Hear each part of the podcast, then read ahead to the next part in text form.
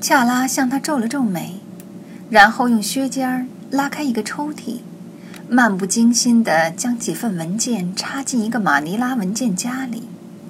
如果恰拉刚放进去的文件根本就不属于那个文件夹，加布里尔也不会觉得奇怪。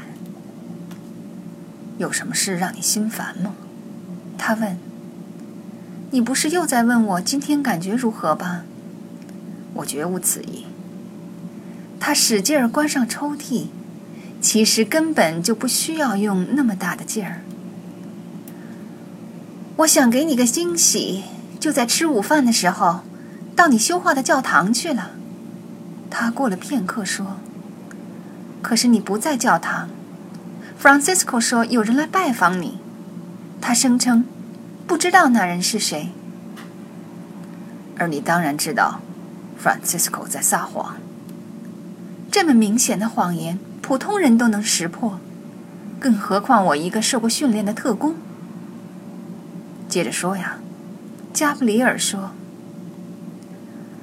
我给特工行动咨询台打电话，看看有谁从扫罗王大街来威尼斯了。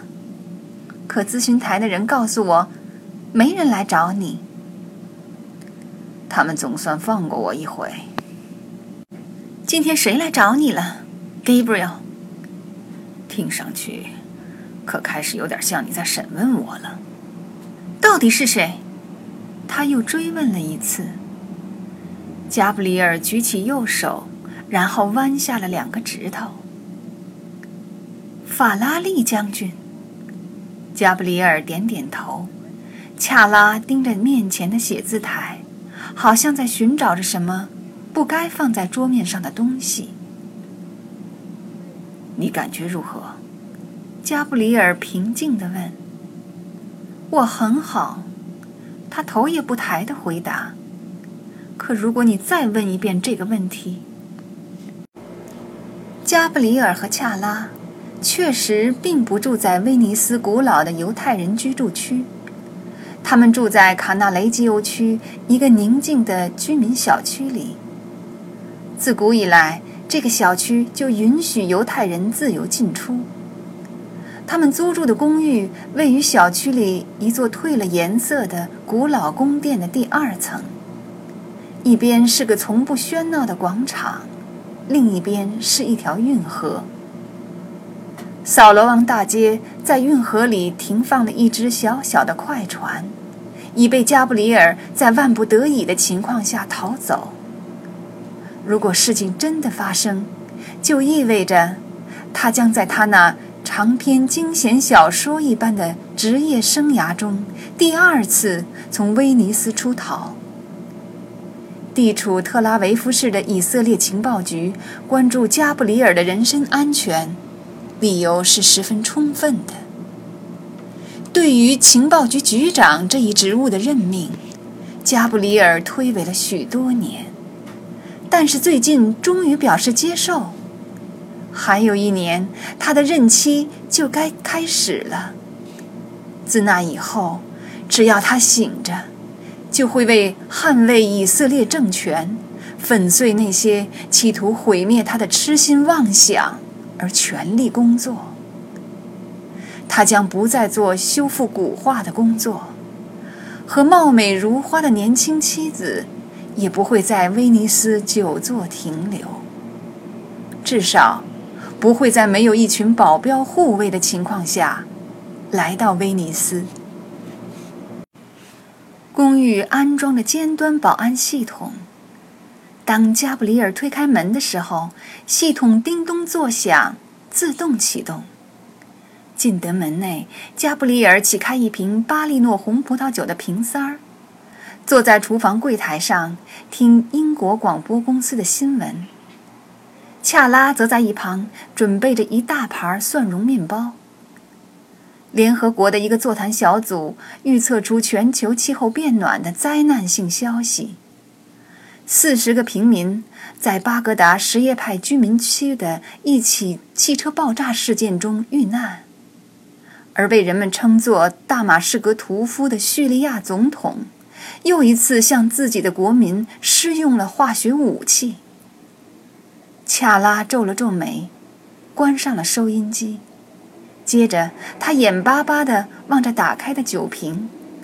加布里尔为他难过。每到春天，巴利诺红酒是恰拉的最爱。品一小口，不会伤到两个孩子的。他说：“我妈在怀我的时候就没碰过酒。瞧你出落成什么样了。”从各方面来说，都完美无缺。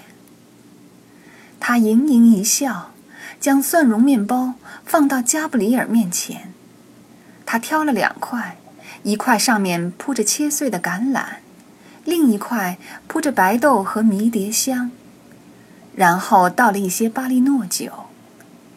恰拉将洋葱去皮，几刀下去就把洋葱切成了一堆白色的小方块儿。你最好小心点儿，加布里尔担心地注视着他说：“别把自己搞成将军那样子，别对我指手画脚。”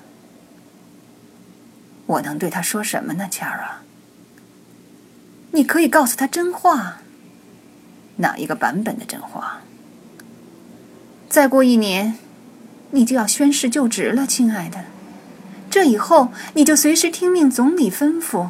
国家安全是你的首要职责，你的生活就是在不停的开会，中间时不时处理些危机。这就是为什么在接受这份工作之前，我拒绝过好多次。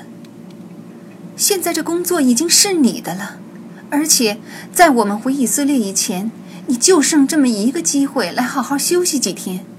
你一直那么辛苦，休息一下本来就在情理之中。我避开不太体面的细节，尽力跟将军解释，结果他威胁我说：“要是我不答应，他就让朱利安生不如死，一辈子关在监牢里，甭想出去。”他根本没抓住朱利安的把柄，他不过是在虚张声势。也许是吧，加布里尔表示同意。不过，如果哪个多事的记者决定扒一扒朱利安的老底，那该怎么办？再比如，还是那个多事的记者，不知怎的发现了朱莉安在外办公室工作，那又该如何呢？如果放任周莲被人拖进浑水，那我永远不会原谅自己。我需要他的时候，他可从来都是有求必应。你记得那回你求他帮你照看那个俄罗斯辩解者的猫吗？我怎么能忘了呢？我一点也不知道，朱莉安对猫过敏。为了帮我，他起了一个月的疹子。恰恰拉展颜一笑，把洋葱放进一个厚重的平底锅里，淋了一些橄榄油和黄油。他又飞快地把一只胡萝卜切成小块，添进锅里。你在做什么菜？本地的一种叫卡兰德拉卡的肉菜。你从哪儿学会的？恰拉抬头看了一眼天花板，好似在说这类知识只能来自意大利的浮云流水，而事实也的确如此。我能帮你什么忙？加布里尔问。别老缠着我问个没完就行。加布里尔把蒜蓉面包盘子和葡萄酒杯端进客厅。在沙发上落座之前，他先将别在后腰里的那支枪取了下来，小心地放在堆着几本孕期保健和生育常识杂志的咖啡桌上。这是一支贝瑞塔九毫米手枪，胡桃木的枪把上滴着几滴颜料，一抹提香，一点贝利尼，一滴拉斐尔和丁托列托。过不了多久，他就再不会随身带着武器，而有专人为他携带枪支了。他想知道赤手空拳地穿过这个世界该是一种什么样的感觉。他想，这就和出门之前没穿上裤子没什么两样。有些男人上班一定要打着领带，而加布里尔则一定要带上枪。